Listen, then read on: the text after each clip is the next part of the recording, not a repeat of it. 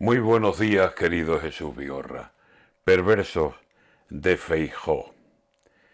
Sevilla tuvo que ser, con la pasión en las manos, testigo de que el PP iba de cambio de amo. Hubo cumplido con todos, que incluso estuvo casado. Un muerto en su propio entierro es que se ve en cada caso. Y también estuvo Ayuso. Qué cordialidad, muchacho.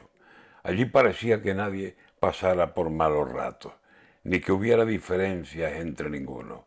Qué santo el Congreso parecía. Será que es así de santo. De momento, Andalucía es fuerza en el aparato. Feijó el nuevo presidente, gallego con don de mando, hombre que tiene experiencia y acostumbrado al mar bravo, sabe cómo entrar en él y también cómo aplacarlo. Ha llegado muy sereno a colocarse en lo alto y todos lo ven muy bien.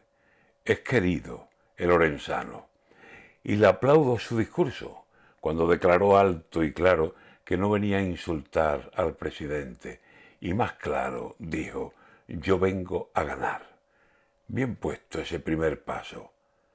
Ganará o no ganará, pero si curra destajo y demuestra en su discurso que en él hay hombre de Estado, los populares ya tienen un líder que es de otro barro.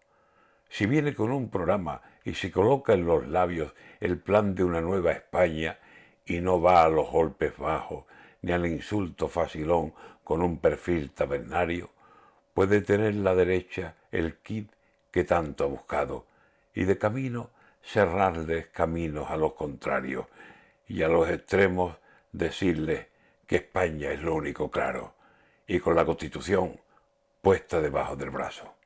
Ahora, a ver cómo la juega el día que salga al campo. Pero este gallego viene a luchar el liderato.